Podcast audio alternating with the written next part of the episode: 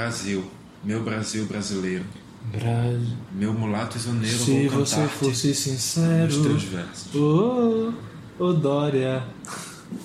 Pois é. Composição de Márcio França. Então, assim, é, bom dia, boa tarde, boa noite, boa noite. Boa tarde, bom dia. Bom dia. Sejam todos bem-vindos à última edição do Caixa de Brita no, no nosso podcast querido Política Traduzida antes do segundo turno. Agora a gente só volta quando a gente já souber quem é que vai ser o próximo presidente do Brasil, apesar da gente já imaginar muito bem quem é que vai ser. Na verdade, eu já sei. Só não queria falar que vai ser o Haddad, porque não vai ser o Haddad mesmo. É mais ou menos isso. assim, minha gente, desculpa se vocês estão com esperança ainda de ver um candidato petista eleito neste segundo turno. Eu digo assim, eu não estou com essa esperança faz um tempinho já. Mas assim, a gente vai falar sobre o segundo turno, então roda a vinheta que a gente já começa agora.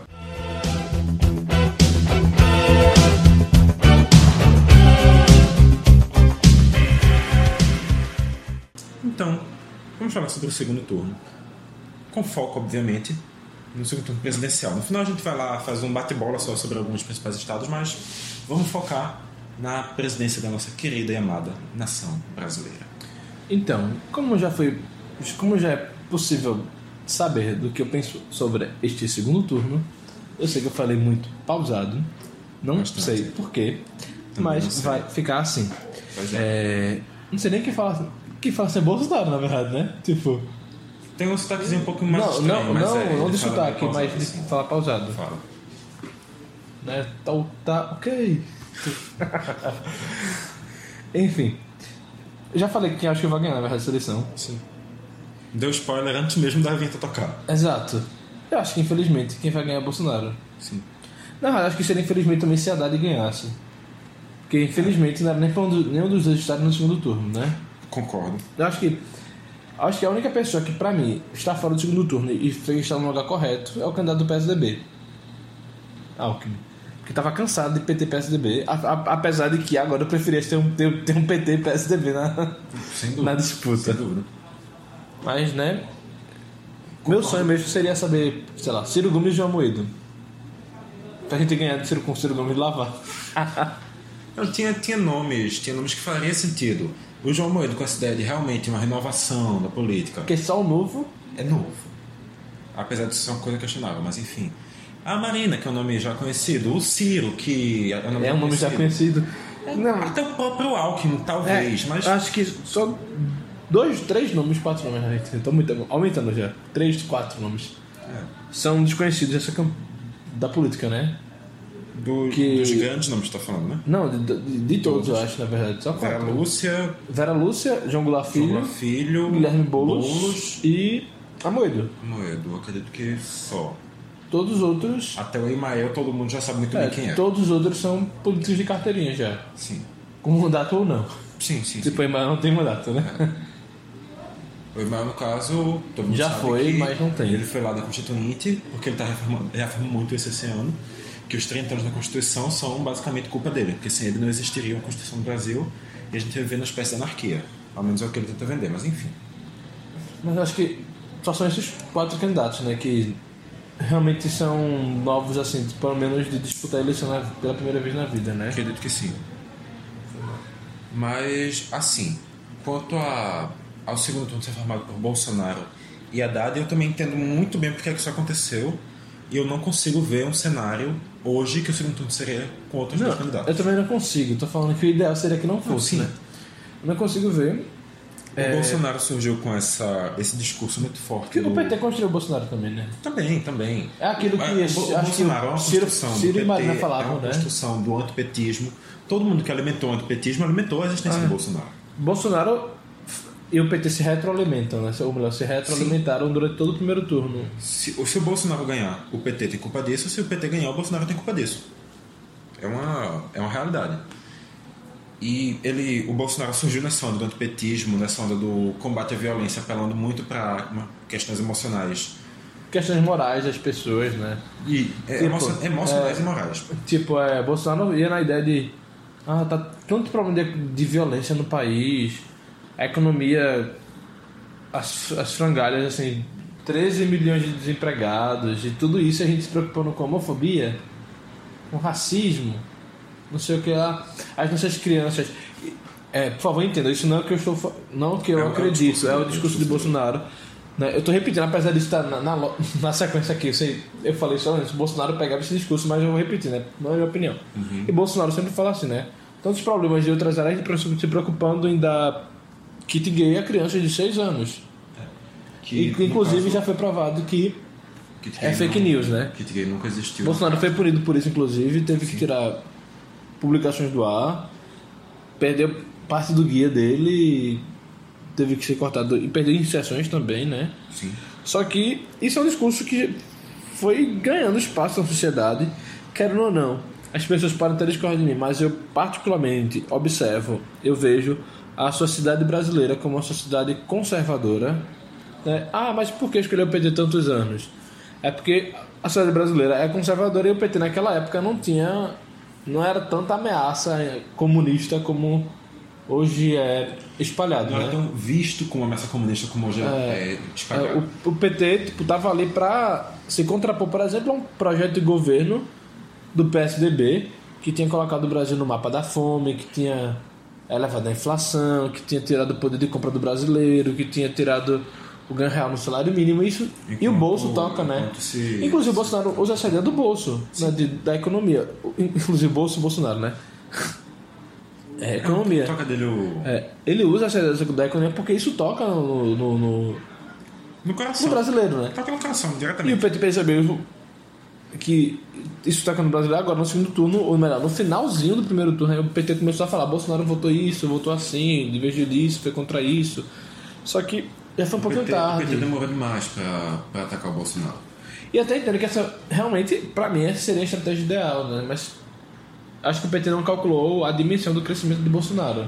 Sim. Porque as pesquisas já apontavam outra coisa, né? Não, não apontavam que ele teria quase 50% do- do- dos votos, assim. Porque o Bolsonaro acho que foi um dos mais votados historicamente no primeiro turno, né? Por pouco ele não levou. Ah, no, Não, foi, obviamente, mais votado porque o FHC, por exemplo, as duas eleições ele ganhou no primeiro, mas nas existências do segundo turno, acho que dizer que ele foi Na o mais verdade, o. FHC é, é ganhando no primeiro errado.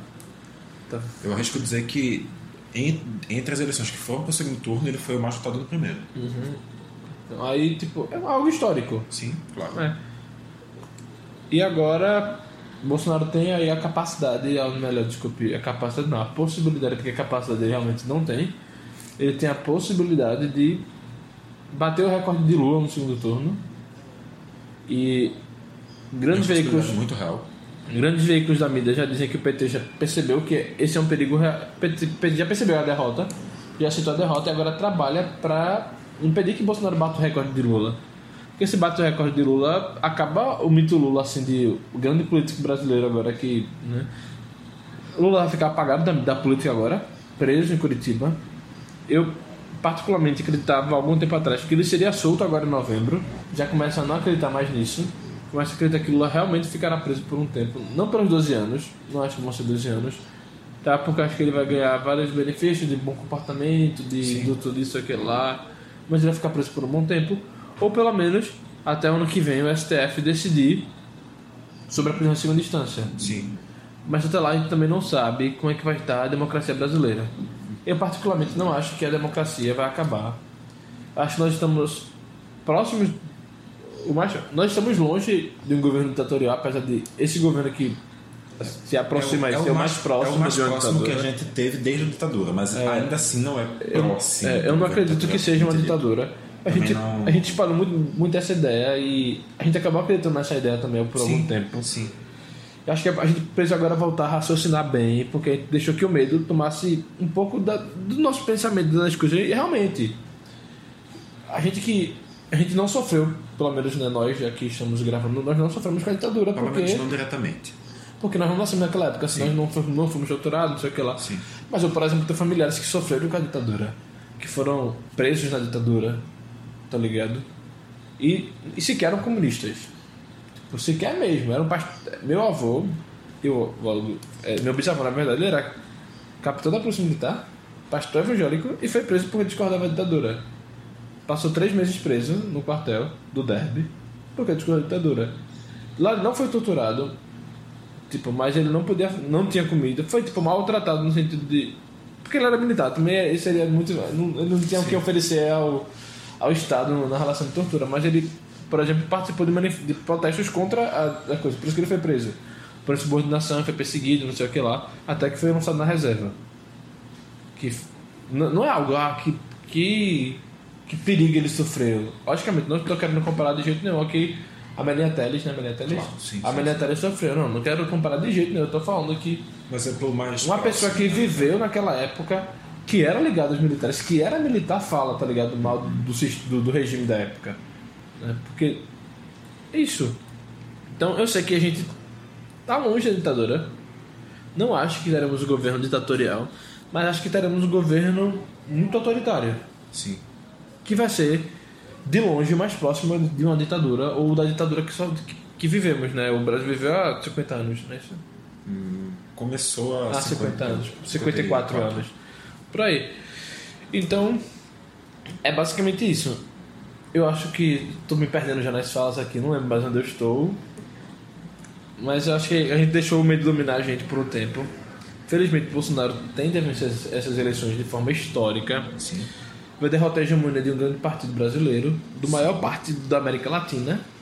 Mas eu acho que é o maior partido de esquerda, não sei se é o maior partido realmente, mas De esquerda, de Com esquerda certeza. provavelmente. de esquerda com certeza. E provavelmente da partidos mesmo, da América provável, Latina. Provável. Então, mas é um grande partido do, do continente, um dos maiores partidos do continente, e, e vai ser derrotado por um nanico. Que agora já não é mais nanico porque conseguiu eleger 52 deputados. Um partido que até, até essa eleição era considerado um partido de É, até, aluguel. até o dia 7 de, de outubro, o PSL era um partido que nem tinha tempo de TV, nem tinha tanto dinheiro no fundo partidário, e agora consegue ter a, maior, a segunda maior bancada da Câmara. Por pouco não teve a maior, porque se não fosse a cláusula de barreira individual, aquela que proíbe alguns candidatos de. Os ah, candidatos têm que ter pelo menos que ter pelo menos 10% 10% do coeficiente do eleitoral. pra entrar. Em São Paulo teve candidatos do PSL que não, não tiveram, e eles não foram eleitos por isso. Se fosse a eleição de 2014, um PSL concorrendo nas condições que Bolsonaro oferece, o PSL seria a maior bancada da Câmara. Sim. Ou seja, a gente tem que entender primeiro que esse fenômeno Bolsonaro fala com as pessoas porque elas estão com medo de alguma coisa e que Bolsonaro consegue alimentar este medo, né? Tanto consegue alimentar que coloca tanto medo de no brasileiro comum de que se o, comum- se o Brasil chegar, desculpe, se o PT voltar ao poder, se voltar não, né? Porque o Bolsonaro venderia que o PT continua no poder, É uma, né? uma, uma análise bastante errada da realidade, mas. Porque o PT não está no poder há dois anos já. Sim. aquilo que eu chamei de golpe e hoje por conveniência eleitoral não chamo mais né? não só eu É mas o- coerente, é o, o presidenciável do PT também segundo ele né, golpe é uma palavra muito forte Sim.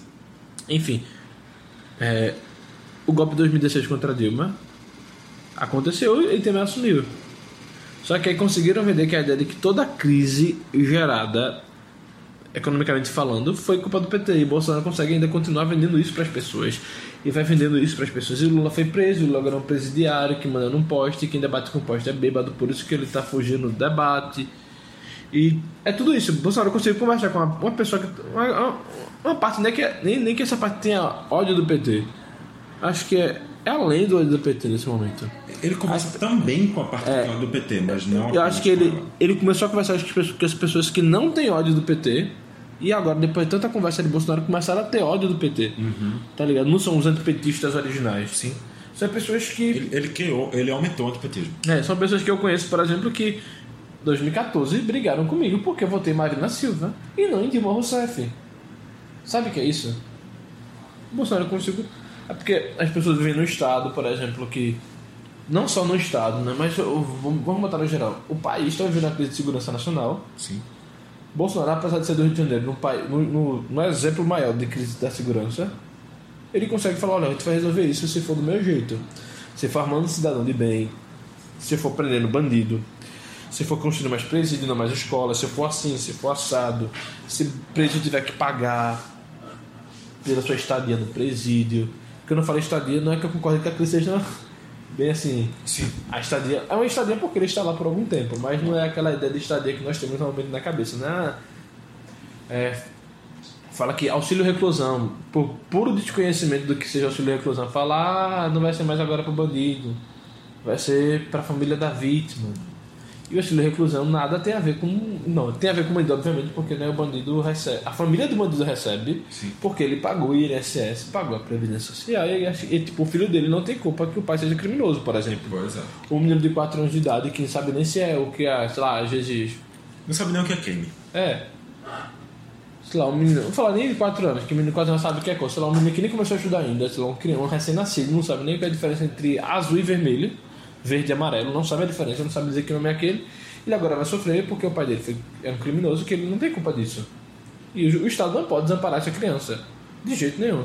Eu também concordo que o Estado precisa agora ajudar as pessoas que foram vítimas. Sim. Mas Bolsonaro ele consegue me dar essa ideia de que existe uma impunidade no país, que as pessoas percebem essa impunidade e que essa impunidade parte sobretudo dos nossos representantes políticos.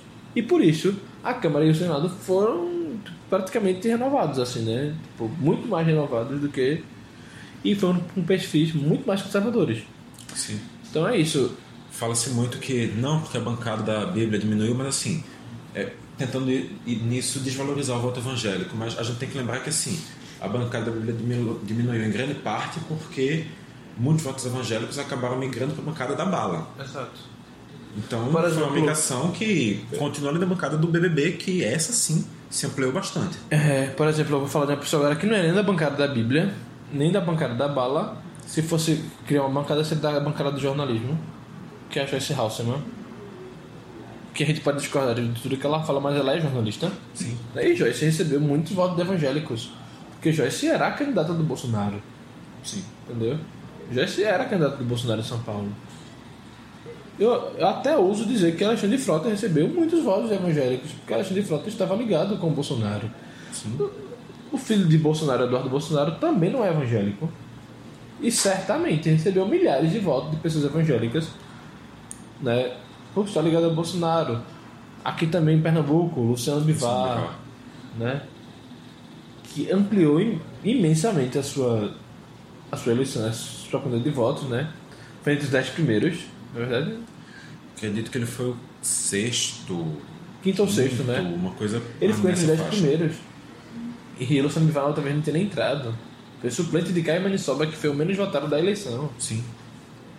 Ou seja, as pessoas mig- migraram para esses votos porque elas representavam aquele que Bolsonaro defende nos estados, nos municípios. Não sei, só nos estados, porque o município não tem eleição. Não teve, nos estados. Então acho que a queda. Eu acho que a queda da bancada da Bíblia, ou melhor, da bancada evangélica, como normalmente é chamado, não, não é quer dizer que o voto evangélico diminui, tanto que o voto evangélico decide essa eleição agora, né? Pois é. Se os evangélicos é, estivessem. de, é mais uma questão de migração que de redução. Se os evangélicos estivessem fechados, por exemplo, com Haddad, certamente Haddad ganharia muitos votos. Claro. Muitos mesmo. Não digo que seria é, 100% do eleitorado evangélico, porque não existe também. Não, não existe unanimidade. Assim Exato, como, assim como que- hoje a, a massa evangélica está ligada a Bolsonaro, tem muitos evangélicos que votaram na Haddad. E, e isso a gente também tem que entender outra coisa. É, os eleitores de Bolsonaro, acho que. Acho que é por isso que eu comecei a falar, na verdade. Eles não são fascistas, não lembro se eu falei isso, mas eles não são Não fascistas. falou, assim. mas é um ponto muito correto. É, eles são pessoas que têm medo. E ah, foi disso que eu falei, que as, as pessoas têm medo de algumas coisas e Bolsonaro tem alimentado esse medo. Eles É querem mais- mudança. É muito mais uma questão de desespero, de um medo, usando o teu termo alimentado, de uma, uma, uma campanha que sinaliza que ele é a única pessoa que pode mudar essa situação e que toda essa situação é culpa do, Do PT. do outro lado, que no caso é o PT, e que se o PT voltar ao poder, ele vai fazer tudo aquilo que já foi feito errado na história do país, que tudo aquilo vai piorar, mesmo que aquilo já estivesse lá muito antes do PT chegar. É uma, uma, uma visão imaginária muito muito exagerada que ele cria, exagerando um medo, exagerando uma imagem quase que satânica do PT. E Mas com isso também eu não quero dizer que não há fascistas entre os eleitores de Bolsonaro. Eu não- assim, assim como também há comunistas entre os eleitores do Haddad. Exato. É, é, tanto que às vezes ele é comunista, né? Pode, pode não ser na prática mesmo, assim, na, na, na, na coisa, mas era do Partido Comunista, por exemplo. É, mas eu quero dizer que não, não é a maioria dos eleitores de Bolsonaro que são fascistas. É, porque é difícil a gente tentar entender, por exemplo, a pessoa que teve uma criação. Eu, particularmente, tive uma criação é, cristã, uma educação cristã toda a minha vida. E é difícil você romper algumas barreiras, explicar a pessoa, olha, não é que você vai concordar com isso, mas é que essas pessoas têm que ter direitos também, porque elas são. E, normalmente a galera da esquerda já chega tipo, meio que atacando assim, querendo Sim. lacrar de vez. Sim. E isso atrapalha, bicho. Você usar argumento pra alguém querendo convencer ela a votar na Haddad, você dizer, não, porque se você está no Bolsonaro, você está sendo machista, racista, homofóbico. Isso não é um argumento. Isso você está simplesmente ofendendo a pessoa, a pessoa vai se ter ofendida vai dizer, não, eu não concordo que isso aí seja prioridade, não concordo que isso aí seja a minha opinião. Você está simplesmente me atacando, então eu vou continuar pensando o que eu penso. Que esse Eu- candidato é melhor. Eu, por exemplo, tenho várias posições assim que se eu falasse publicamente na esquerda eu seria muito, muito trucidado. Eu prefiro às vezes ficar para minhas opiniões. Mas, por exemplo, é difícil você chegar para alguém que cresceu, que aprendeu, como eu, por exemplo, aprendi que casamento é entre homem e mulher, que fora disso não é um casamento. Você falar assim, ah, Haddad vai liberar o casamento gay. Tá ligado? E quando você começa com essa primeiro que as pessoas entendem que casamento é uma instituição religiosa. É algo que só as religiões definem assim, tá ligado? Tanto que uma das fake news é exatamente que o que a campanha do PT obrigaria as igrejas a realizar esse casamento e quem não, não Seria realizasse ia ser preso ou até isso a igreja fechada, coisas seguindo para essa linha. Mas é, é difícil a gente conversar com o pessoal, ah, mas não é isso que vai acontecer, não sei o que lá. Porque as pessoas sabem que para elas isso é errado, casamento. Mas a a ideia não é do casamento. Casamento para mim é uma instituição da religião. Tá ligado? É um sacramento religioso. Tanto que acho que nem fala casamento, não sei se fala casamento no legalmente falando. Ac- Acredito que sim. Eu não sei, enfim. Acredito que sim. Mas, mas ninguém tá falando a ideia das pessoas que querem liberar aspas, aspas, aspas, o casamento gay, que não é só gay, né? Sim. É garantir direito A, às a- pessoas. a união marital LGBT, digamos É, assim. é garantir direito às pessoas. É, E direitos ah, estritamente no, no que se refere à legislação. Exato, não é nada de interferir no nosso, nos nossos sacramentos, nas nossas, na nossa fé. Um pastor, se quiser, vai poder realizar uma, uma, uma cerimônia religiosa de, de, de casamento na nossa igreja com pessoas do mesmo sexo. É, é direito quiser. dele, assim como hoje existem algumas igrejas de cunho já mais progressista que realizam. É, só que Mas são casos estupidamente pontuais as igrejas que tradicionais continuarão continuaram com seu total direito, sua total liberdade Exato. de não realizar. Mas é uma compreensão, E a isso- compreensão que se toma pela, pela terminologia, pela aplicação, realmente não é essa. Assim como o tema, por exemplo, da liberação das drogas, que é tratado como se querer liberar as drogas para que seu filho, sua filha, suas crianças possam usar drogas por aí e destruir seu corpo. É, só tô botando no casamento. Isso, como eu falei, não é você concordar com o casamento gay. Tá ligado? É você acreditar que, tipo, ah, as pessoas têm direito, ela tem o livre-arbítrio dela fazer o que quiserem. Sim. Só vai dar a oportunidade de fazer o que quiserem. Eu vou continuar falando que isso tá errado, obviamente, de acordo com a minha fé. E elas vão aceitar se quiserem ou não minha verdade. Se elas tiverem a verdade dela, ok. É, elas e Deus, né? Pois é. Tá ligado? É, é basicamente isso. É garantir direito à pessoa. É garantir que ela tenha direito à liberdade. É a liberdade de escolher o que ela quer. E não vai ser a gente, cristão ou não, que vai dizer, ó, você não pode, não, deve, não vai fazer isso porque eu não quero que você faça. O próprio Deus garantiu que nós tivéssemos livre-arbítrio. Sim. né? Ele não deixou de falar que as coisas estavam erradas. Jesus, por exemplo, quando a mulher foi pega em adultério, eu acho que essa história é conhecida, eu sei que não é aula sobre teologia, mas já que toquei nessa ponta, eu acho importante falar. Jesus, a mulher foi pega em adultério, levaram é, a mulher dentro de Jesus e falaram, tipo, a gente tinha apedrejar ela, vai deixar ela ser liberada. Aí Jesus falou, quem não tem pecado, que atire a primeira pedra. É uma história que você pode não saber que de onde surgiu esse ditado, quem não tem a primeira pedra, mas vem dessa história. Aí ninguém podia não atirar, atirar a primeira pedra porque todos tinham pecado. Se atirassem, eles seriam estariam blasfemando contra Deus e mentindo, né? Aí ninguém atirou. Só que Jesus falou: olha, você está errada. Você tem que parar de fazer, de adulterar. Vá em paz, você não está condenada por isso agora mais, mas também não continue fazendo isso. Então, Deus deu livre-arbítrio a ela. Não continue fazendo. Se você fizer, e agora também é mais comigo. É, é, é uma situação realmente entre você e Deus, não entre você e a justiça legal dos homens. Pois é. É isso que eu tô falando aqui. Não é você aceitar, tipo, não, não aceitar não. Não é você. Não sei se é a palavra certa é aceitar, mas não é você concordar que aquilo esteja certo na sua, na sua visão. Mas você concorda que aquela pessoa tem direitos. Tem direito, inclusive, ao livre-arbítrio. E que ela faça o que quiser com o seu livre-arbítrio. As consequências, por exemplo, de acordo com a fé cristã, virão certamente se essas escolhas forem erradas. A gente tem que lembrar que nossa Constituição não. não se, nenhuma Constituição. Não, nenhuma não, não é forçada, mas. Deu muito forçado. É, Tipo, a, é- a- a- é, a Constituição brasileira e grande maioria das constituições pelo mundo não se, se baseia nos preceitos religiosos. Tanto que o Brasil se caracteriza como um país laico, no qual diversas fés têm que ser todas respeitadas, independente daquela que seja considerada a fé oficial do país ou não. E, dentro disso, Primeiro que o Brasil nem tem uma religião oficial, né? existem algumas, algumas linhas que consideram o catolicismo como religião oficial do Então, país. mas aí a Constituição não, não prega isso, né? A Constituição não prega, mas que alguns atos do governo já poderiam caracterizar como, como religião oficial. Mas enfim, isso é uma, uma questão, um, um detalhe. Mas o fato é que o Brasil, como um país que aceita a, a liberdade religiosa, ele também tem que aceitar que coisas que uma religião prega ou deixa de pregar não tem que ser obrigatoriamente seguidas por toda a população, apenas para aqueles que acreditam nessa fé. E também, a gente estava falando de segundo turno, que começou a falar de, das nuances É, o que. já seguiu bastante, das mas... nuances que, que permeiam os discursos, sobretudo de Bolsonaro, né? Sim. E também entendo que as pessoas escolhem Bolsonaro por medo de ver sua fé, por exemplo, aprisionada. No caso, a fé cristã.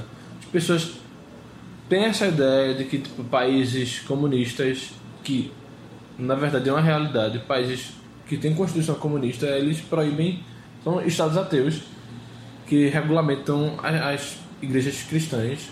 Tipo, a Coreia do Norte não tem igreja cristã, tanto que Até porque na Coreia do Norte, convenhamos, o Deus é o presidente. Exato. Tanto que agora que a Coreia do Norte começa a abrir, se abrir um pouquinho, Kim Jong-un convidou o Papa Francisco para visitar a Coreia do Norte. Isso é uma coisa que a gente vai ver daqui para frente, não sei como. Posso até ser que o Papa já tenha ido visitar. Acredito que não. Não me recordo desse. Não, tô falando no dia que isso estiver no ar. Ah, Sim, sim, sim. Não acho que vai ter ido ainda.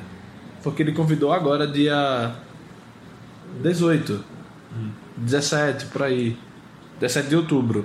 Aí que tá, a agenda do Papa não, é, não costuma ser coisas pra Uhum. uma semana, não. É meses e meses antes. Então, Tipo, teria que. Mas de repente pode ser que aconteça assim, mas tipo, acho que não vai acontecer. É. Não acho que não vai acontecer, mas assim, o Papa deve visitar a Coreia do Norte. A China, por exemplo, a China de Estado comunista, economia capitalista. sim. A China regulamenta as igrejas, as igrejas só são abertas depois de ser regulamentadas e blá blá blá. E, no nosso país, que não, não tem tradição de tipo regulamentar a fé das pessoas, assim, as pessoas são livres para ter sua fé, isso causa medo nas pessoas, tá ligado? Eu também entendo essas pessoas. Por isso eu acho que fica muito difícil a gente falar de, de generalizar as coisas, estereotip- estereotipar todo mundo, assim. Sim, a eleitor de concordo. Bolsonaro é assim, eleitor de Haddad é assim, tá ligado? Inclusive tem um vídeo de um pastor, é, filiado ao PT, que foi divulgado recentemente pela campanha que ele fala dos medos que ele tem com, com a perseguição ao povo cristão, tá ligado? Mas ele não vê que Haddad seja Ser representativo. se- represente isso, entendeu? Sim. Então a gente tem que entender tudo isso. Ah, você pode falar, mas Marcelo, não há preconceito contra cristãos no Brasil. Não há isso, não há aquilo. Mas é, pra você, você pode ter esse conceito já formado na sua cabeça. Agora você conversa com alguém que, tipo, que os, os pentecostais surgiram aqui em Pernambuco, isso, isso é história real. Em 1918, a Assembleia de Deus, que completou agora dia 24, 100 anos, começou, as pessoas eram que, que era da Assembleia tinham contra retirado ovos, era chamado de bodes, era chamado disso, aquilo, outro, não sei o que lá. Então agora você pensa, uma pessoa que tem um pai que sobrevive a esta época, isso foi passando pra ele. Tipo, é diferente a nossa formação, né? a nossa formação familiar, a nossa educação familiar. É variável, obviamente. Então, é muito bom a gente fazer uma análise. E não sei se essa palavra seria mais correta, mas seria no mínimo algo próximo, é etnocêntrica da coisa. Tipo, a partir da nossa visão. Ah, vou analisar o mundo a partir da minha visão sobre o mundo do outro. Então, é complicado. Esse é um assunto muito grande que a gente pode. Inclusive, eu estou muito feliz com esse assunto. Poderíamos debater em outro momento sobre. Não aqui no política, que acho que não- cabe muito, porque tem mais a ver com fé e moral e Sim, sim. mas a gente poderia é, em outro momento. Inclusive trazer pessoas de outras fés, né, pra discutir. É, a gente é um debate mais amplo. É isso, então, e, e sobre Haddad agora, a gente falou muito de Bolsonaro, sobre todo o discurso que ele permite, que ele constrói, que ele não sei o que lá. E sobre Haddad, que eu acredito que vai ser o candidato derrotado. E desculpa, Vitor, eu falei muito mais do que tu nesse programa, se você quiser falar. Eu... Não, eu não sei se você percebeu, mas na maioria dos nossos programas você fala mais que eu. É? Mas assim, é. Assim, só lembrando que muitos pontos desse, dessa campanha de Bolsonaro acabam se voltando a uma base muito em fake news, notícias falsas. E eu acho que isso é um ponto bastante infeliz, mas uma estratégia. Eu, eu, eu vejo muito como estratégia de campanha realmente. Isso é lamentável, mas é fato, tem que, se, tem que se lidar. Se fala que, ah, não, mas isso pode anular a eleição. Isso não vai anular a eleição, porque tu, nada está ligado diretamente a ele. Toda essa indústria da fake news, que pode existir ou não, não, não vai existir um ponto que vai se dizer que não, isso aqui veio diretamente do Bolsonaro. Não vai. Então, A não ser do filho dele que teve o WhatsApp cancelado do cara disso. é, é, Mas é- não é dele, né? É, é muito, é muito, é muito improvável, muito irreal pensar que não, você, você saber que a campanha ser baseada em fake news vai fazer com que a campanha do Bolsonaro seja encerrada. Não vai. Então, Não vai. e eu acho, na verdade, que o que o que Bolsonaro faz agora é fruto do que o PT fez em todas as eleições. Sim. Tá ligado? Porque em 2014, por exemplo, falava que essa é aquela com Bolsa Eles falam até isso hoje de Bolsonaro, inclusive, vai acabar com a Bolsa Família, vai acabar com isso. Inclusive, algo Não- que. Nunca foi uma coisa tão, tão massiva, É. tão expressiva quanto é agora, mas sempre existiu. In- Inclusive agora, o PT tem espalhado que Bolsonaro, por exemplo, votou contra a lei de, de inclusão de, inclusão da pessoa com deficiência e que é mentira. Tá ligado? O que eu vi foi que não havia projeto relacionado com pessoas com deficiência no programa. Não cheguei a ver Então, essa, é. essa informação aí, não. A mãe de Gregório do Vivier, que tem um filho com a síndrome aí, que eu não lembro o nome, publicou um vídeo dizendo que Bolsonaro e Eduardo Bolsonaro votaram contra. Na verdade, eles não votaram contra o, o, o, o projeto. Inclusive, eu discuti com vários amigos de esquerda, assim, ah, você defende o Bolsonaro agora. Mas não é defender Bolsonaro, é coisa uma combater, é o que eu tenho que combater. Principalmente no meu papel de jornalista. Tipo, não que seja jornalista agora, mas no mínimo estudante de comunicação. Tem que combater isso. O Bolsonaro não votou contra a lei brasileira de inclusão de pessoas com deficiência. Não. Ele votou exatamente contra uma específica emenda, um destaque. Para quem conhece o, o funcionamento do Congresso Nacional, sabe que os deputados e senadores eles votam os projetos e depois votam emendas e ainda votam destaques, assim, que são escolhidos. É, se você não conhece, eu lhe aconselho, pelo menos na próxima legislatura, você ficar. tirar um dia para acompanhar a votação do- da, da Câmara, do Congresso. É, sim. Você vai entender um pouco do que eu tô falando. E Bolsonaro e Eduardo Bolsonaro, Jair Bolsonaro e Eduardo Bolsonaro votaram contra um destaque ao projeto da deputada e hoje senadora eleita por São Paulo, Mara Gabrilli, que falava assim que as pessoas com deficiência, blá blá blá blá blá, blá tinha que não lembro mesmo, mas tinha algo sobre gênero, sexualidade, raça e várias coisas, tá ligado? Identidade de gênero pra eles. Falava de para eles aqueles que eles chamam de identidade de gênero. Isso, obviamente, eles seriam contra. Isso não tira a voto deles porque eles foram a favor, foram contra aqueles que eles são contra realmente. Então, e o PT divulgou essa ideia e é- não, conseguiu. As pessoas não compraram a ideia porque, né? Bolsonaro conseguiu. Bolsonaro tem uma rede muito maior de, de, de como combater fake news contra ele. Da mesma forma que ele consegue espalhar fake news. Combater Ele consegue- informações contra ele, entre as quais fake news. É, enfim. Já, já vi muita coisa sendo tida por aí como fake news sendo realidade. Mas eu, eu tava, como eu tava falando, eu esqueci de real disso aqui. Ele consegue combater tudo con- contra ele, na verdade. Só que especificamente as fake news ele consegue combater muito mais que o PT. Sim. Porque da, da mesma maneira que ele consegue, não ele personicamente assim, né? Consegue construir as fake news, quem sabe até ele, A né? campanha dele tem um alcance maior. Essa é a realidade. Exato, é A campanha dele tem um alcance maior. Com isso ele vai alcançar tantas coisas. A capa dele a tem favor 12 dele. milhões de reais, né? No WhatsApp. A campanha dele, no caso, tem um alcance maior. Para as pessoas que falam bem dele. Segunda-feira de do São Paulo, rapidinho, só a segunda-feira de São Paulo. Bem dele, mal do adversário e contra o, o que falam contra ele. Então ele tem um alcance maior em tudo. E. Vamos falar de Haddad agora? é, Eu ia falar alguma coisa, mas realmente eu não lembro mais o que é. É isso. Haddad, que eu acredito que vai ser o candidato derrotado nessas eleições, Concordo. é, é fraco.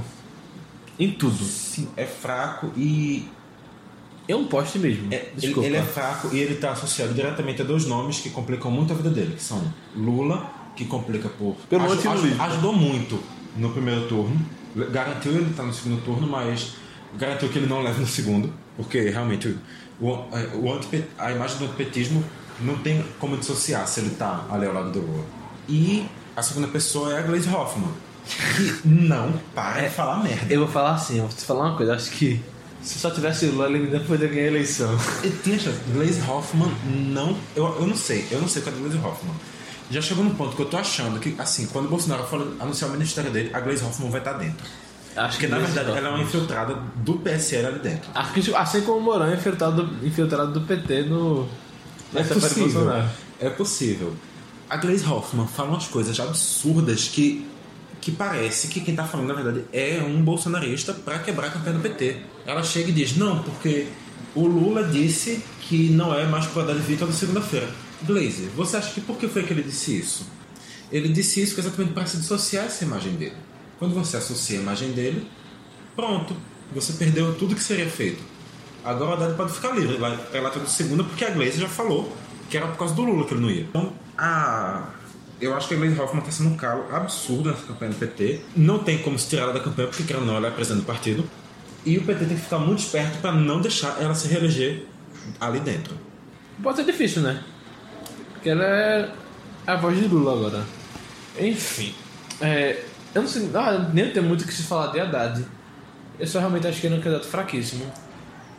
Eu acho que assim, Ele não- é fraco de debate. Eu acho que Eu não uma, uma coisa, uma coisa importante é, da mesma maneira que a gente lembrou que, não, o Bolsonaro, é- é- essa visão de que o Bolsonaro vai implantar uma ditadura é uma visão já bastante extremista e provavelmente real. A gente tem que lembrar que a mesma coisa vale para o PT vai transformar o Brasil na Venezuela. É, de primeiro que o PT se transformar o Brasil na Venezuela, eu quero garantir uma coisa a vocês: nós não teremos crise de combustíveis nesse país. Porque eu não sei se você sabe, a Venezuela tem a gasolina mais barata do mundo. Né? Enfim. Não entendi muito bem o seu ponto, mas ok. Tá Enfim, certo. eu só tô tirando onda assim. É porque é muito real, obviamente, que Sim. Teve 13 anos de PT pra transformar essa desgraça Pois desse é. país numa desgraça da Venezuela. bicho. Uma desgraça maior que a desgraça. bicho, É. O, Não, não é que vai ser desgraça, mas que a Venezuela está sendo. Eu acho, eu acho muito interessante como realmente se criou essa imagem de que tudo que o PT fez foi aquilo que foi feito nos três últimos anos do governo PT. Que ok, a gente tem que acordar, os três últimos anos do governo PT foram anos de retrocesso econômico, foram anos de desemprego, em direito trabalhista. retrocesso em direito trabalhista, foram, foram anos ruins. Os três últimos anos do governo PT foram anos muito falhos. O PT realmente, como todo mundo sabe, tem que fazer uma autocrítica, tem que parar, pensar, rever várias E a coisas. Dari ali começa a fazer essa autocrítica, né? E, e é isso que esse é o ponto que não se vê. É, a, a imagem de Haddad vai estar sempre ligada à imagem do PT, mas a gente tem que lembrar que quem governa não é o partido. Explicitamente, pelo menos. O partido tem influência, mas o governo não é feito pelo partido. Inclusive, não é feito só por um partido também, né? Também não é feito só por um partido. Haddad, eu já vejo Haddad representando exatamente já uma, uma mudança dentro do PT. Como a gente já falou em off algumas vezes, Haddad é o menos petista dos petistas. E já falou também Não me recordo ter programa- falado no programa, mas 14. Hum, ok. Que O seja. 15 foi o que saiu semana passada, O 14 foi o que a gente gravou com. com a cigarra. no- Aquele Com que tem um negócio que tem um editorial da gente lá. Pronto, lá a gente fala disso.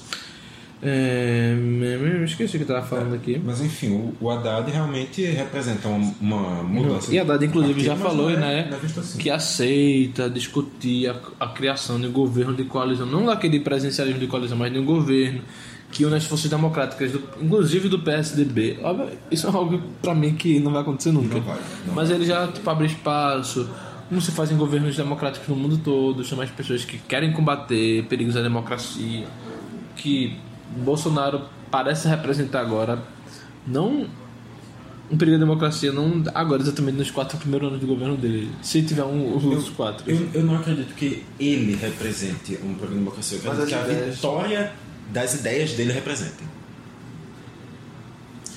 O, é- é- na verdade, o meu maior medo quanto a Bolsonaro é, não é exatamente nem que sobre ele mesmo.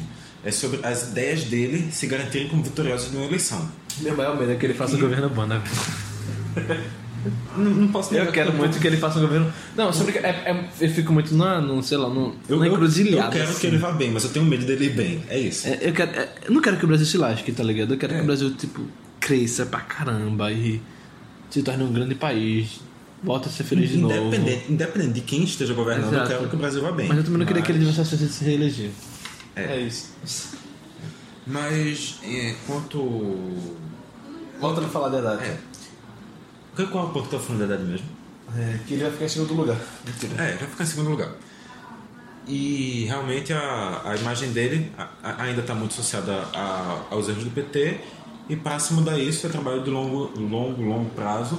Que eu acho que é assim: o o PT agora vai ter que sentar, repensar suas estratégias, repensar como mudar sua imagem dentro do partido.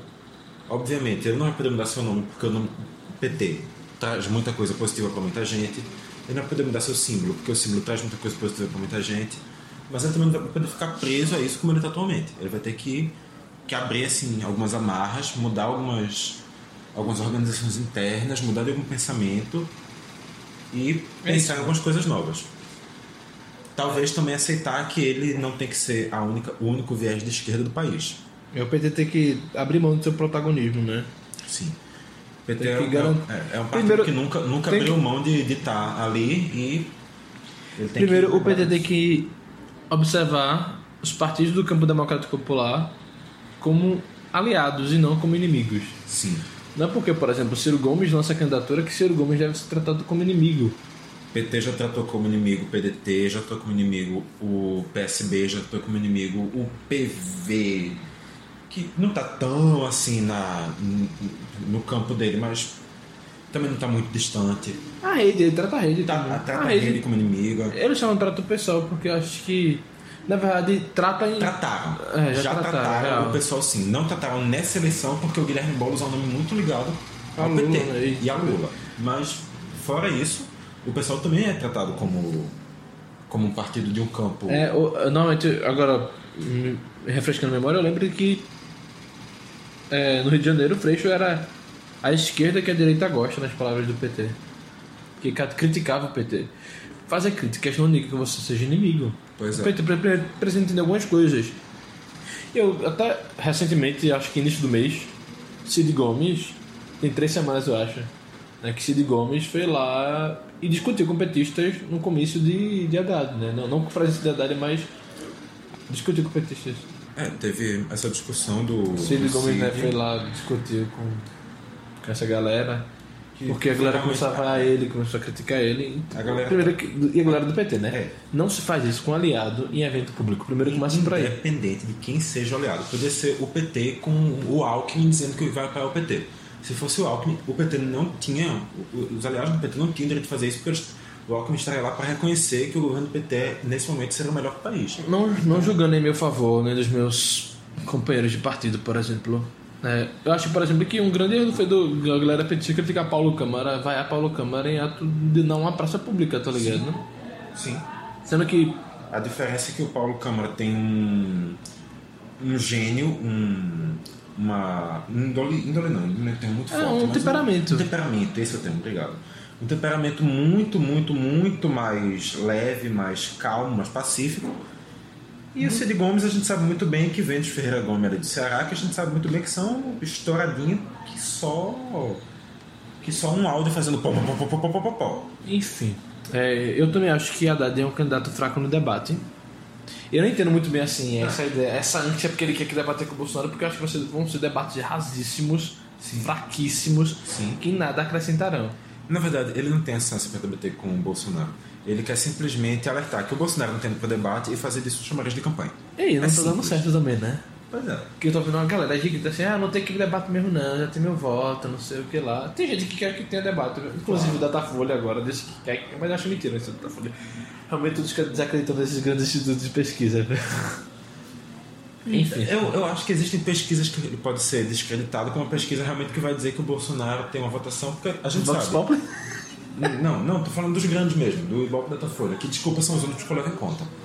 O, quando o Datafolha diz que o Bolsonaro vai ter uma votação e ele acaba tendo uma votação muito maior, eu entendo muito bem porque é isso, porque existe um, um bolsonarismo de certa forma incubado. Porque quando se diz assim, se você votar no Bolsonaro você é fascista, você é machista, racista, homofóbico, não sei o que, não sei o que, não sei o que, o escambau, o caralho, quatro, você não vai querer se reconhecer como essas coisas. Então você vai dizer, não, então eu não voto nele, eu voto branco, eu voto no Ciro, eu voto no, na Marina, eu voto no Daciolo. Mas você não vai querer dizer que vota nele. Mas quando chegar lá na urna, vai ser você e a urna, então você vai dizer lá, ah, aqui eu posso votar em quem eu quero de verdade, que é o Bolsonaro. Você vai lá e vota nele. Então eu, eu entendo muito esse sentimento, esse, esse crescimento que o Bolsonaro tem no final. Então, voltando a falar dos debates, Mas- Haddad, não, essa ideia de Haddad ficar assim pedindo debate cola pra gente. Que quer debate, realmente. É. Pra falar que Haddad imitou, eita, tu isso que tapa, que deboche, que não sei o que lá. Mas, Acho que na, na prática não, não teria esse Cara, efeito. Bolsonaro consegue conversar com seus eleitores muito bem pela internet. Sim. Ele não precisa de debate mesmo, bicho. Eu, eu, eu particularmente acho que é uma estratégia de campanha muito covarde. Mas Eu- que muito certa pra ele, né? Aí que tá. Eu, eu acho covarde, mas é absolutamente funcional. Eu, eu por motivos ideológicos, se eu tivesse assim, falando, não, eu quero fazer uma, uma campanha muito justa, não sei o quê, eu não faria. Mas se eu fosse assessor do Bolsonaro, eu, eu mandaria ele fazer a mesma coisa. É, é tipo. Ele, ele já consolidou seu eleitorado. Se eu- se ele- é, a gente sabe, ir para debate com o Bolsonaro é perder, é perder voto daquele pessoal que não está Sinceramente, que não tá cristalizado. Eu, eu tô falando todo mundo assim. Se Bolsonaro conseguir a Moído, a quantidade de votos que a Moído teve, ele ganhou a eleição já. Sim. O, na verdade, eu arrisco dizer, eu arrisco dizer que se Bolsonaro não ganhar nenhum voto a mais, ele consegue. Aí, tipo. Por quê? Acho que é mais complicado. Vai, vai haver. A Haddad. A Ninguém, anulação. teria, ninguém ia votar, né? A anulação de votos vai ser absurda. Então, pô, mas aí teria que ninguém. Eleitor de Ciro, por exemplo. O muito eleitor do Ciro vai anular. Eu sei, mas aí, tipo. A- até do Ciro vai ter uma porcentagem de anulação muito razoável. Que seria o candidato que, em teoria, iria mais além do Boulos. Depois do Boulos, o candidato que iria fechar mais com o Haddad, em número de votos. Vai ter uma anulação muito Boulos é grande. 100%, eu acho, né? Praticamente. O, no, o pessoal que vai votar no, no. O pessoal que votou no Ciro vai ter uma quantidade muito grande, até ali dentro, de votos nulos. Esse- essa anulação tende a ser a maior anulação da história do segundo turno no Brasil. Porque representa duas ideias que. Uma é uma ideia extremista, à direita, e a outra é uma ideia. Entre aspas, extremista. É vendida como extremista à esquerda, né? é vendida como extremista, mas não é nem esse o ponto. É uma ideia que o Brasil já teve, já foi experimentada no Brasil e que é rejeitada por muita gente. Então, Rejeitada praticamente todo o país, exceto pelo estado do Pará e a região Nordeste, menos o Ceará, que até o Ceará rejeitou essa ideia, né? apesar dele ainda assim ter ficado na frente É. do Bolsonaro, ele foi o segundo. Ele- o o, Ceará, o primeiro. o Ceará rejeitou inclusive as duas ideias, né? É, Que estão no segundo turno. Tende agora a rejeitar apenas a ideia do Bolsonaro. sim. Mas é isso. Bolsonaro consolidou sua, sua, seus, eleitores e a Haddad precisa correr. A Haddad precisa de debate para ganhar alguma coisa. Só que a Haddad parece estar em reclusão. Fica... A Haddad vai começar a rodar o país agora. A Haddad tá ficando muito São Paulo. São Paulo. São Paulo. São Paulo. Ele já viu que ganha naquele, naquele lugar. A, a- a campanha dele tá muito, muito estranha. Eu não tô entendendo muito bem, muito Eu realmente acho que o PT já, já admite derrota. Sim. E é isso. Então, eu não sei mais o que falar sobre a Haddad. A não ser que o número dele é 13. No dia 28, já já, há 4 dias, 3 dias, 3 dias, não é isso?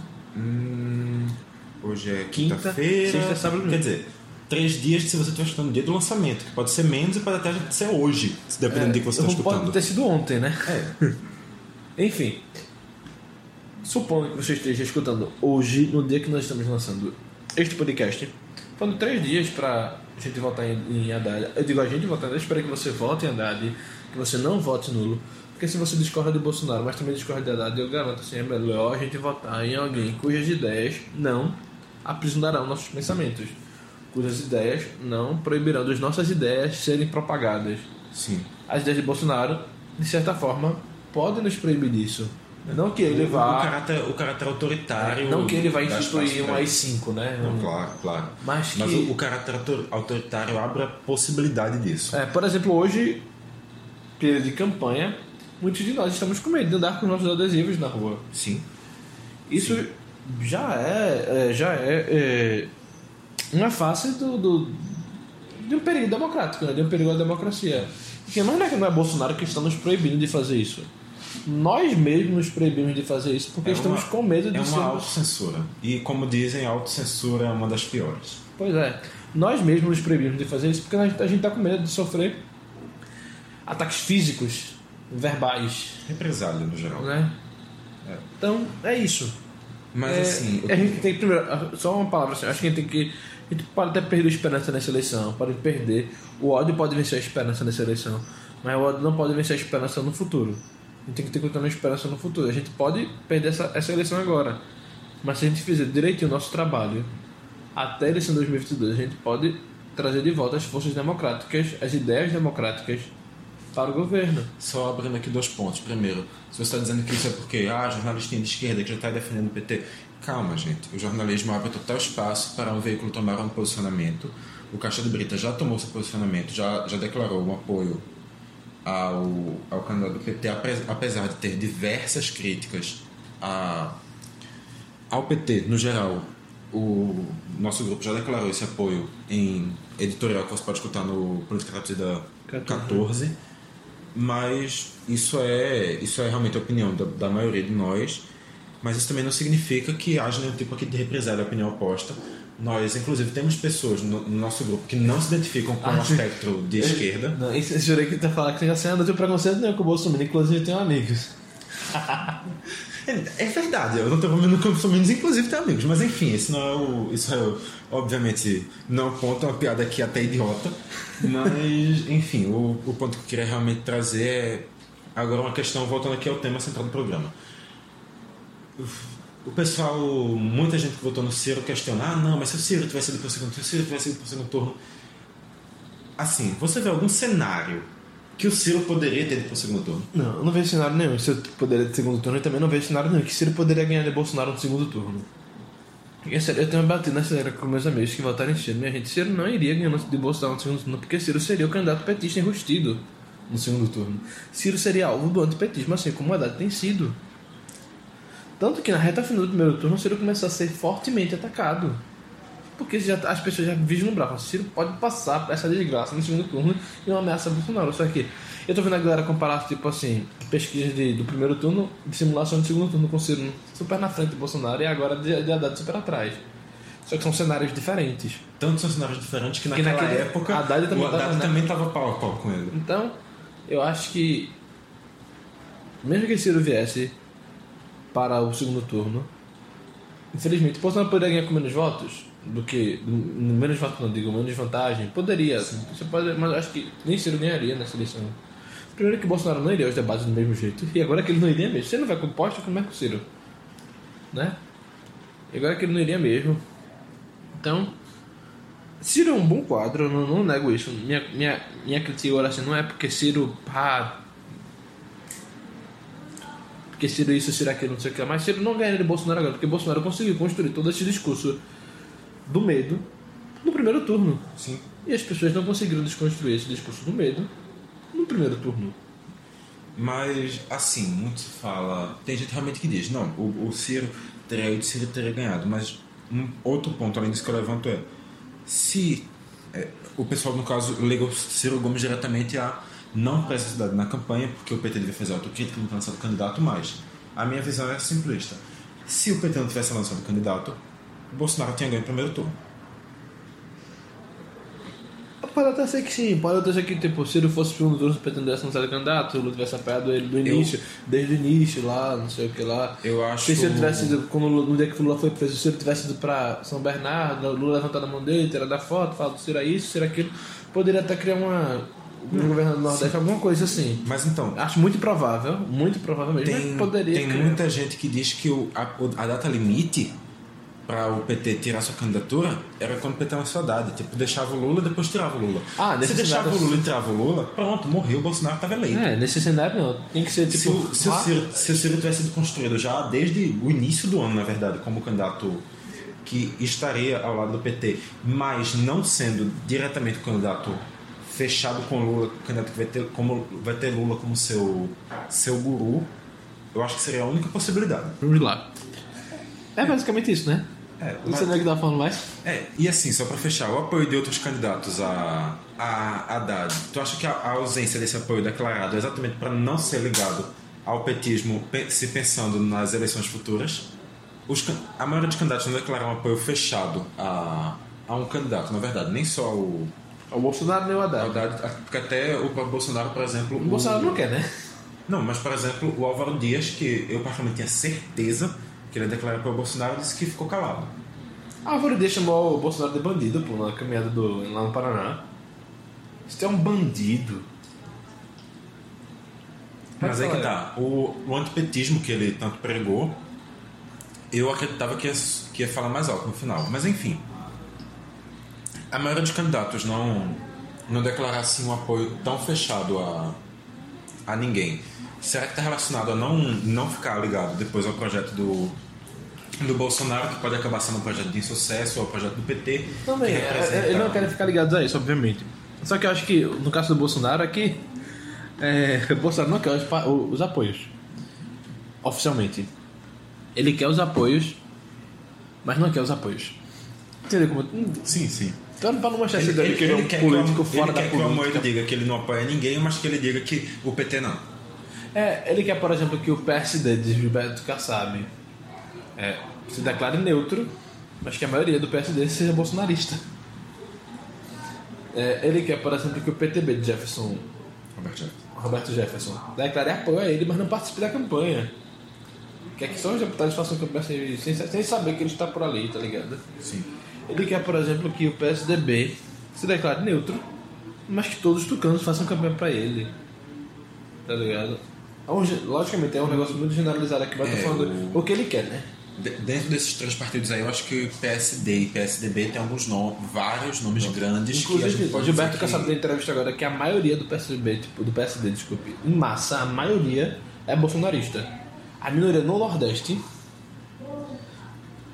bem lógico, né? A minoria Sim, no sim. Nordeste é, é vota no candidato do PT. Por exemplo, o único candidato no segundo turno do PSD aqui no Nordeste, que é Belivaldo, lá em Sergipe, é o candidato do PT. Desde o primeiro turno. Sim. Então, é isso. Bolsonaro não quer, entre aspas, se manchar com os grandes políticos. E os grandes políticos não querem se manchar com o Bolsonaro para se ele estiver errado. É por aí essa E ideia. no caso. É a mesma coisa com a Haddad. É quando ninguém quer se manchar, porque se jogar agora, se mancha agora. É. Então, acho que realmente é isso. Dia 28 de outubro, você tem que comparecer ao seu colégio eleitoral com o título de eleitor ou E com documento adesivo oficial 13 com no peito. Foto, documento oficial com foto, a não ser que você tenha biometria. Você pode ir com o seu aplicativo do e-título ou apenas com A identidade. o- a identidade. É, O- Uhum. na verdade não, você pode apenas com identidade com todo mundo, para todos, desde que você saiba qual é a sua zona e a sua sessão eleitoral. Então, Vamos falar dos voto. estados? que vamos falar dos estados. Bom voto, Caralho. né? Bom voto, Bom do voto para jeito, mas... presidente, assim, porque você que está nos ouvindo aqui a gente está gravando em Pernambuco, o programa acaba por aqui. Mas assim. Em Pernambuco o- acaba, é, né? Em Pernambuco acaba por aqui, mas você, nos continua- estados. você continua é, com a Você agora agora. continua com a, a, sua A programação local. mas com- Não, você, você que está em Pernambuco continua com a sua programação local. e nos outros estados a gente continua aqui com você. Pronto. Então, aqui vamos um jogo rápido já para finalizar o programa. Só passa que Quem e por alguns, quê? é, alguns estados, quem e por quê? São Paulo. Dória, infelizmente, porque o, porque o paulistano, o paulista, gosta do PSDB. Eu, eu acho que esse vai ser a única discordância da gente. A gente ia ter deixado pro final até, mas agora já foi. Eu acho que. Assim, eu, eu, meu sonho é que você fosse França. Só que eu não deixo que meu sonho vá falar muito alto, porque tem essa que o Dário fosse presidente. né? eu, Não vai rolar. É, não vai. Eu acredito que o, o Márcio França leva essa. O novo governador de São Paulo, 40. Você vota São Paulo, vá com o adesivo 13 e adesivo do 40. O Márcio França tá conseguindo fazer um discurso muito forte contra o O Dória. traidor do Dória. Trazendo, trazendo assim, alguns pontos que estão quebrando muito o Dória. As pesquisas já estão representando um crescimento muito grande do França. Porque Dória não é, não é Bolsonaro, é, Dória é bolso dele. E eu acho que daqui pra lá Isso foi o discurso do Márcio França, viu? É, daqui pra lá eu acho que rola essa, essa ultrapassagem sim, eu acredito na, na, Na. França. Vira, vira França. A música dele é Vira, vira, vira, vira, vira, vira, França, vira, vira. Porque ele cantou uma pra Dória, né? Se você. É, se você fosse Se você sincero. fosse sincero, ô, ô, Dória. ô, Dória. Inclusive o programa começou com você cantando essa música. Amém. Nem lembrava mais, tanto tempo já, uma hora, Pois é. né? Mas, ok. Rio de Janeiro. Rio de Janeiro, Wilson Witzel ex-juiz federal. Por quê? Porque ele é juiz federal. Não, isso é brincadeira, acho porque exatamente porque ele recebe essa aura de combatente da corrupção, que o, ju- o judiciário tá com essa. Sim. Eu acho que por isso ele leva. E também porque Eduardo Paes, o outro, sempre ligado aos criminosos do Rio de Janeiro.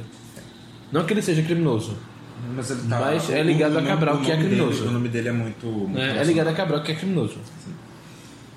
Também acho que vai ser o E a Witzel. Pisciani, né, que também é criminoso. Sim. Também acho que vai ser o Vi. Na verdade, todo o PMDB carioca, do qual ele saiu há É, pouquíssimo tempo. Pezão não é acusado ainda. Não, tô dizendo a, a todo o PMDB carioca que é muito mal visto. Ah, sim. Inclu de, Mas porque tá falando de criminoso, entre né? outros motivos, por diversos casos de, De de crime e corrupção lá É dentro. que eu tô falando de criminoso, fala, todo o PMDB fala, ah, Não, aquele- não, não, não, não, estou, não estou dizendo que todo o PMDB carioca é. Eu estou dizendo que ele está ligado a todo o PMDB carioca e que no PMDB Carioca não, Fluminense. Fluminense, não falar. E que todo o PMDB fluminense PMDB não, MDB. E Tô brincando, que, calma. E que muita, muita parte do MDB Fluminense tem alguma acusação já ali. É. Porque o negócio tá, tá muito complicado no MDB Fluminense. Mas enfim. Também acho que vai ser ele. Apesar da página fora Eduardo Paz, volta em Eduardo Paz. Realmente. Na verdade, eu acho não. Eu tenho certeza que vai ser o Wilson Witzel. E eu acho que uma explicação. Certeza é uma palavra muito forte. Eu acho que tem sabe? uma explicação muito mais simples. A vantagem no primeiro turno foi de. Eu posso enganado Mas de repente mas- aparece um escândalo de corrupção muito maior que o do MDB, Paz vira. É, não, é. Então, Ok. eu acho que certeza é uma coisa muito forte. Depende de fatores. se, ele- se a eleição fosse hoje, eu garantiria com certeza. Se a eleição fosse hoje, Grande- 95% de chance, né? Eu Segundo. garantiria com certeza, com certeza absoluta, com 100% O nível de confiabilidade é 95%. nível de 95%. confiabilidade, nível de confiabilidade de 100% que o Wilson Witzel era, era eleito. Até porque uma vantagem de 41 a 19 já é muito difícil de ser tirada, que, era, que foi a vantagem construída no primeiro turno. E realmente a, atacar o Eduardo Paz é fácil. Atacar o Wilson Witzel não tem. Não tem com que Atacar o nervoso acho que é fácil. Não tem com o que atacar o Witzel, porque, querendo ou não, ele não é um nome conhecido da política. Tem como atacar, tem, só que tipo, o corporativismo judiciário já impede isso. Eu tô falando isso é porque o Eduardo Paes tinha uma acusação contra ele de como ele ajudava os juízes a burlar o sistema do judiciário carioca do Fluminense para que os juízes ganhassem mais regalias. Hum, Fluminense. Ele é do TJ Federal. Tem uma rede Ah, nacional, tá, né? Só tá, que tá. tipo é, Sim, sim, sim. sim. é do estado assim. Sim. Entendeu? É isso. Porque tipo, Polícia Federal e Juiz Federal. É, pois é. É, Minas Gerais. Minas Gerais eu acho que vai ser o Romeu Zema. Por motivos que ele representa, querendo ou não, realmente o novo. Lá, não que o partido dele. É bem, bem engraçado agora falar que ele representa o novo, mas ele também Ele representa também o novo. representa um novo partido, no caso. Isso aí realmente se ele não representasse seria uma coisa muito estranha, mas ele representa. Mas é porque ele eu acho que realmente ele representa algo novo na política de Minas, que está cansado de da velha polarização, PT, PSDB. Tanto que o PT não chegou nem no segundo turno por lá. Mas realmente, o, o Romeu E o Zema- PSDB chegou muito enfraquecido. Sim, o Romeu Zema é muito difícil imaginar que ele não vai que ele não vai conseguir sua eleição, porque realmente as, o- ele representa, como disse, esse novo, apesar de existirem algumas acusações bem pesadas contra ele, que a gente já tratou no Politicados do 15. Mas também é uma coisa muito no nível especulatório ainda, nada, Nada comprovado. nada concreto. Mas ele, ele representa uma mudança de política que inclusive já começou a ganhar força em Minas Gerais há dois anos com a eleição do Calil Isso. que não era um nome ligado diretamente à política e conseguiu crescer lá dentro, e agora também ele está ligado ao Bolsonaro, que é o candidato que lidera em Minas Gerais. Então, é improvável imaginar que ele também vá. vá E vale, e vale ressaltar que o vice do Zema é o Paulo Brandt, que foi do PSB de Minas Gerais, seria o candidato à prefeitura do Márcio Lacerda, porém Márcio rompeu com ele no meio da, da pré-campanha e tirou ele do, do páreo. Aí ficou toda essa confusão lá, inclusive eu acho que se Márcio França tivesse. Desculpe. Se Márcio Lacerda, tanto Márcio no Sudeste ali, se Márcio Lacerda tivesse na campanha, eu não sei como seria, sabe? Se seria Romeu Zema mesmo, seria Sim. o Márcio Lacerda. Sim. Porque assim, o candidato. Ou poderia ser o Márcio Lacerda e o Romeu Zema, né? Podia ser. O candidato do Márcio Lacerda, que é o Adal- Adalclever Lopes, do MDB, é um candidato sem expressividade nenhuma. É, desculpa, eu confundi as eleições aqui. Eu falei que o Márcio rompeu com ele, mas foi em 2016. O Márcio rompeu com ele em 2016 na Câmara da Prefeitura e agora ele foi pro novo, até porque ele não poderia há pouco tempo estar no PSB e depois ser vice novo, né? Então, é isso. E pra quem não sabe a história do Márcio Lacerda, por favor, dá um Google aí que é muito grande pra explicar. Sei lá, acho que no Política Traduzida 3 a gente já deu Três? uma... 3 era lá no, no início, bicho. A gente já, a gente Acho já pincelava na, seis, aí, naquelas tretas dos partidos, acho que a gente já tava pincelando isso aí. Porque o 3 fez a primeira das tretas dos partidos aqui em Pernambuco. Lembro. Eu acho que a gente dá a primeira pincelada. Mas enfim, é que procura aí, bicho. procura no Google, vai escutando aí o Política Traduzida, os antigos, que você vai encontrar alguma coisa. É, Distrito Federal.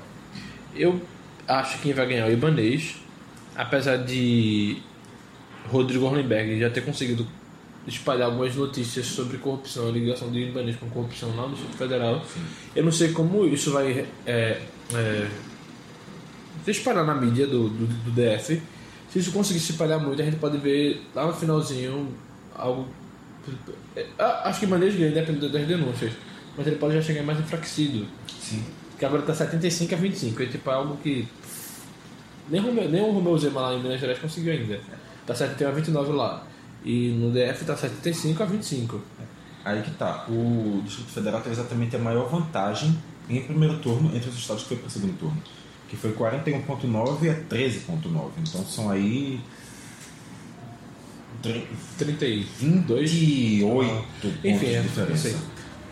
É, é isso. Mas aí o Ibanez, que é do partido de Temer, que é ligado a Roriz, que morreu agora recentemente na campanha de governador de lá, que é ligado a Ruda, que tá preso de governador lá. Então, se o Rodrigo Allenberg conseguir explorar isso nos debates, ele pode pelo menos assustar o Ibanez. Não acho que teria a eleição do Ibanez. É, é, pensar numa retirada da eleição realmente é muito provável, porque a vantagem já está muito, muito, muito É, Teria que grande. ser algum, uma bomba mesmo, assim, pra É, derrubar. Tem que ser um escândalo. Como aconteceu, absurdo. por exemplo, em Jaboatão, que Neco, por exemplo, quando foi candidato a prefeito, rolou uma bomba lá, ele caiu pra caramba, né? Que foi aquele. Foi, foi quase preso na, na Operação Caixa de Pandora, na Câmara, não sei o que. Aconteceu isso também lá em Camaragibe, que o prefeito era. Ele era líder nas pesquisas, ele era o favorito. Aí foi preso pela PF, depois foi solto dois dias depois, só que isso vai. Tá ligado? Sim. Mancha. É, Mancha. tem, tem que acontecer algo muito. Uma bomba gigante assim. Tipo, tem que prender o Ibanês pra Ibanês perder a eleição lá.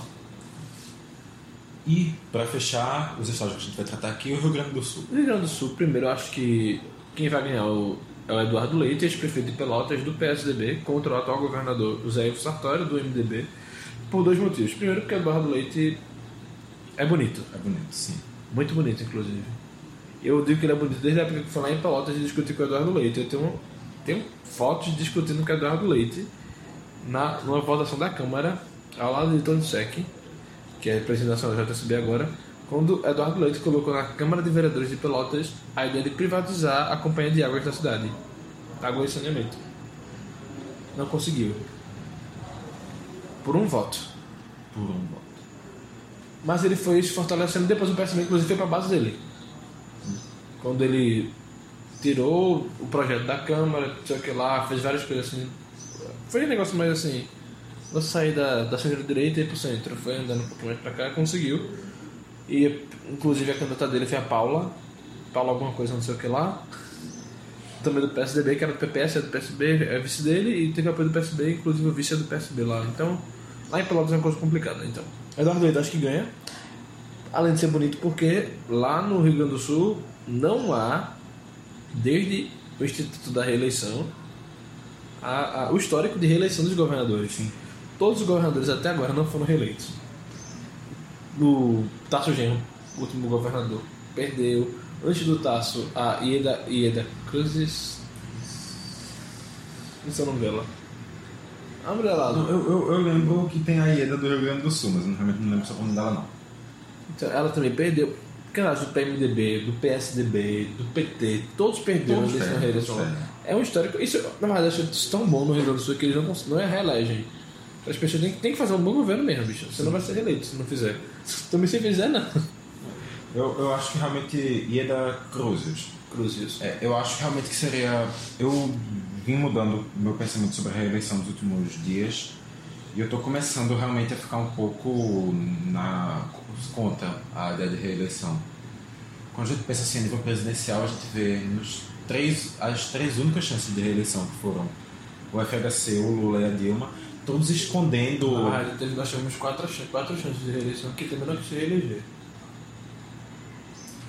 todas as três candidaturas de reeleição, a gente teve o candidato, na realidade, escondendo alguma situação do país, segurando, segurando, segurando, E Dilma para foi soltar pior, depois né? da eleição. Foi bem pior, O porque de ela manipulou realmente os... O de Dilma foi os preços, pior, né? o de Dilma foi pior porque já estava numa situação mais crítica a economia.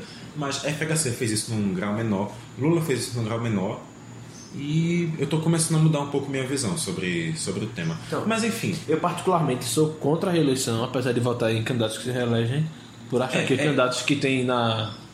muito, muito bem lembrado. Ser contra a reeleição não significa que é uma ne- Nesse, coerência... nesse, nesse não, contexto. Não torna incoerente você votar na reeleição de um candidato, dependendo de contra quem ele está concorrendo. Por exemplo, se...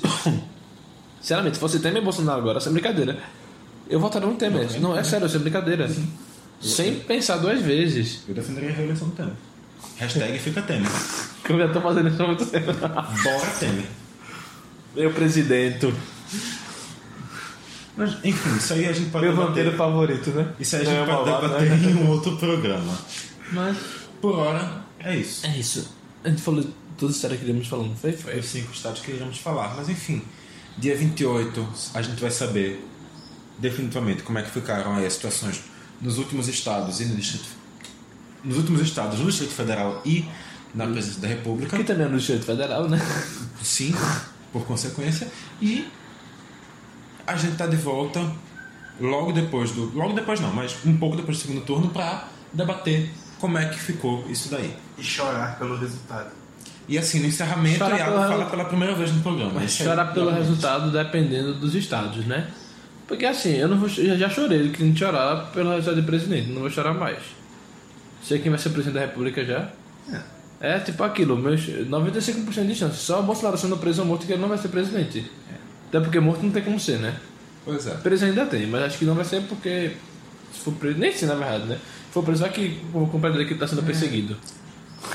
É, Eu acho que vai ser mais ou menos isso aí. Se, se a candidatura do Bolsonaro. Eu, na verdade, eu não vejo um cenário no qual o Bolsonaro não, não assume o poder. Eu realmente não quero, que tenha, eu não quero que tenha impugnação na candidatura do Bolsonaro. Se, porque se a eu não quero candidatura mais do eleição. Bolsonaro, se a candidatura do Bolsonaro for caçada, a gente vai ter nova eleição com o Eduardo Bolsonaro concorrendo no lugar dele e com o discurso de meu pai foi golpeado. Que vai fazer com que ele garanta a eleição do E eu, primeiro falei, turno eu falava com o Mike de algum dos nossos podcasts algum- hoje, do Polêmica, Mike do Polêmica, falava assim, Mike, olha, se Bolsonaro é impugnado, é, ele vai comprar o discurso do golpe, vão jogar os, os contrapontos do golpe de Dilma ao golpe de Bolsonaro, jogar para a esquerda duas peixes. Ou nós concordamos com Bolsonaro e somos fascistas, ou nós concordamos que Bolsonaro não foi um golpe e, e somos hipócritas. Sim. Ou seja, nós estamos perdidos com a impugnação. Pois é. E, e perderemos muito mais feio porque Bolsonaro, filhinho, vai ser eleito com mais votos. O Bolsonaro, filhinho, por ter sido eleito nessa legislatura, ele pode sair e se candidatar de novo? Pode, Se porque, candidatar duas vezes no. pode porque no ele só mesmo- seria suplementar. Não seria mesmo pleito eleitoral. Por exemplo, lá no Tocantins teve o Amasta, que era prefeito, teria que sair seis meses antes do pleito, só que como teve eleição suplementar, ele não pleito seis meses antes. Ele ficou exatamente com dois meses só de diferença. Quando saiu da prefeitura, ele pôde ir. Uhum. Se ele tivesse saído no dia anterior à eleição, quando lançaram o pleito, ele poderia ir também.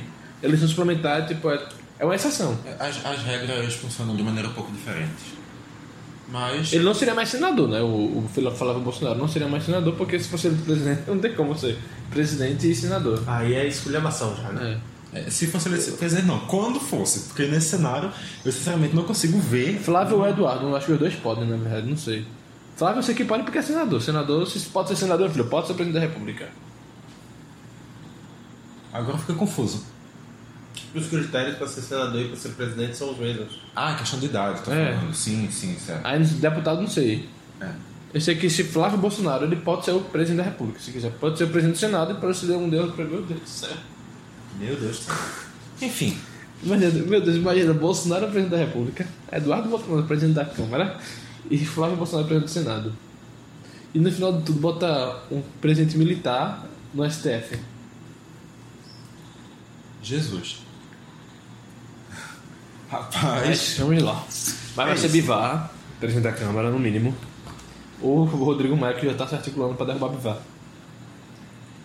Olha só. O Centrão, que manda na democracia desse país, Eu acho que deixar. Bival vai ser presidente do esporte, ele não vai querer isso. É, o irmão dele vai. Eu acho que ele vai, porque É. ele também quer ser candidato. Só ele e o irmão querem ser candidatos. Mas só veja que ele vai continuar sendo deputado?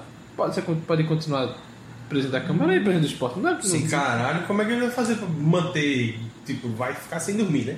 Minha filha. Quem disse que ele precisa se dedicar a todos os cargos? Pois é, Ele vai pra precisa Câmara e ele vai pra Câmara presidir sessões da Câmara em sessões importantes, fica mais em Pernambuco. O presidente do Vitória, por exemplo, Paulo Roberto, do Vitória de. Do Vitória Esporte Clube. Sim. Não é Esporte Clube? Acredito Não sei. Ele queria ser deputado federal agora. Ele queria ser deputado federal, perdeu. Queria ser prefeito de Vitória também, perdeu. Mas ele sempre foi prefeito de Vitória. Ele, ele tem que se dedicar apenas a um. Muito bem, assim. É.